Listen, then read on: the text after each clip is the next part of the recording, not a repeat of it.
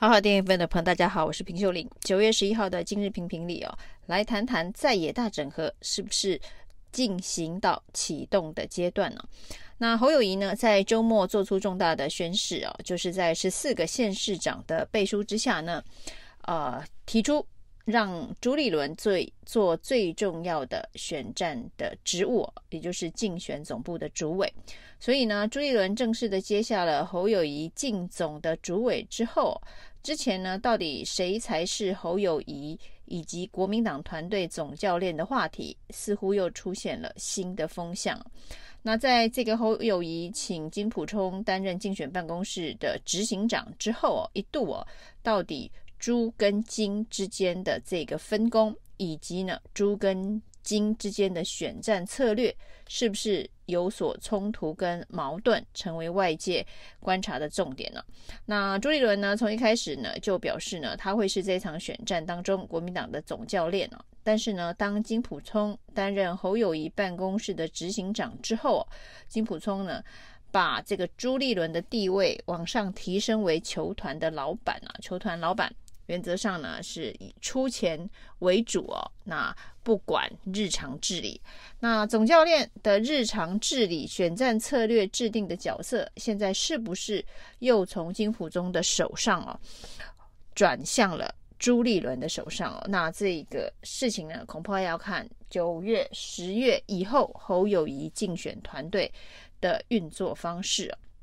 那除了朱立伦这个国民党内的整合派就位之后哦，那另外呢，前立委邱毅跟韩国瑜最近有一场参叙哦，那他也问了非常多韩国瑜有关于在野整合的议题啊。那邱毅表示哦，他帮韩国瑜宣布，他愿意当在野三人的汤哥，就是说呢，来协助在野的整合，不过是有前提条件的。这个前提条件呢，是得到朱立伦的支持哦。那这两个布局，朱立伦。担任侯友宜竞选总部的主委哦，那未来在这个侯团队与其他总统选举团队之间的整合议题的讨论哦，似乎也都师出有名了。那朱一伦现在不只是国民党党中央的代表，也是侯友宜竞选团队的代表。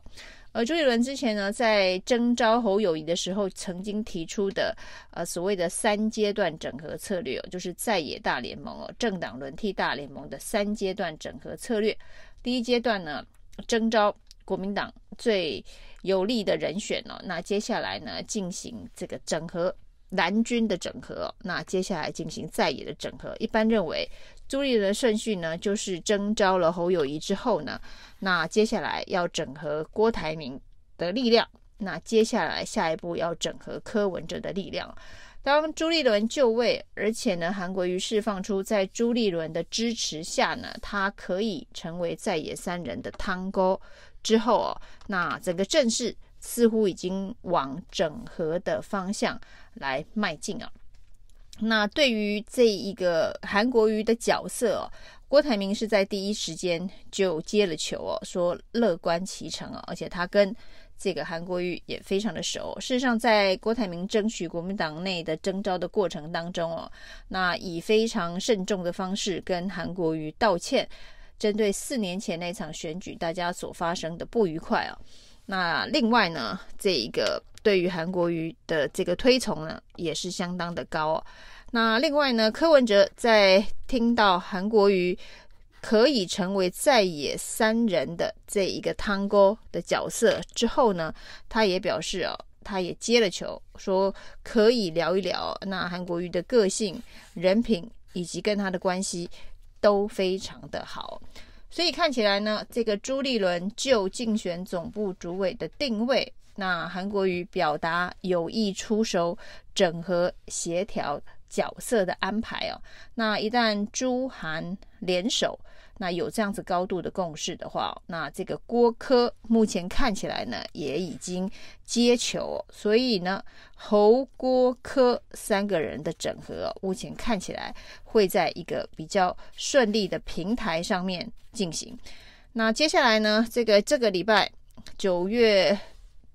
中旬的这个礼拜哦，最重要的议程当然是郭台铭启动了他的联署之路。九月十三到九月十七是在中选会正式登记联署的期间呢，也就是呃这几天当中呢，这个必须提出确定的副手，因为正副总统的参选人会一起出现在这个联署书上哦。那这个郭台铭阵营的发言人黄世修说呢，目前的安排是副手会跟郭董一起到中选会去登记联署参选，然后接下来呢，这个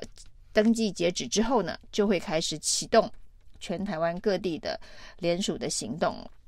那当郭台铭启动了联署的行动之后哦，那是不是代表这个整合的这个路上啊？那是呃一个完全不同形式的这个整合。另外呢，针对整合郭台铭的角色跟柯文哲比较不一样的是哦，这个柯文哲还有政党以及立委席次的相关的考虑哦。那郭台铭果然就是孤身一人啊，所以只谈总统。那立委的部分呢，不会是这个谈判桌上面重要的筹码。所以其实呢。如果国民党要启动所谓的整合之路的话，跟郭台铭的谈法，跟柯文哲的谈法可以说是完全不一样的。那至于郭台铭还是不是这所谓的在野三人整合当中的关键角色，目前看起来呢？呃，以民调来说，在这个礼拜最新的民调当中哦，郭台铭持续下探了。那不只是宣布参选，没有庆祝行情哦。那一路走来呢，他目前的跟联署相关的这个造势活动，呃，在民调上面也不见起色跟反应啊。所以呢，未来正式的进入了联署期之后呢，还会不会有新的这个选战？的变化，目前看起来几率并不是太高，除非出现了重大的改变选战格局的议题啊。那所以呢，以国民党来讲，最重要的整合对象只剩下柯文哲。那至于呃。侯跟科之间的这个整合要从哪里开始谈？至少从朱立伦目前所释放出来的讯息哦，九月一整个月谈的可能是国会相关的合作，包括了朱立伦已经率先抛出阁魁同意权、联合内阁。等相关议题，这些议题呢，都是之前柯文哲呢，呃，在一些访谈当中所抛出的概念哦。所以朱跟柯有高度的交集的，恐怕是未来的这个政府体制的运作的方式哦。那联合内阁如何的操作？那阁揆同意权可能必须透过修宪才能够完成哦。那至于在野联合的席次能不能够达到修宪的门槛？那这恐怕都是呃两边在讨论的时候呢，讨论立委这一关卡的时候重要的考虑哦。那当立委的谈判出现高度共识之后呢，势必会牵动后续的总统选举的谈判。那这个时间点恐怕也要落到十月之后，因为十一月二十四号呢才开始正式登记哦，所以这中间大概还有两个多月的时间呢，可以来走这一盘整合大棋啊。那只是这一盘整合大棋，很多选民期待，那政治人物的精打细算能不能够符合大多数选民的期待哦？那目前看出来是往有曙光的方向走，只是这个黑暗的隧道仍然很长哦。隧道口的光亮什么时候才能看到？呃，至少要一到两个月之后，恐怕才能够走到可以见到亮度的隧道口。以上今天评评理，谢谢收听。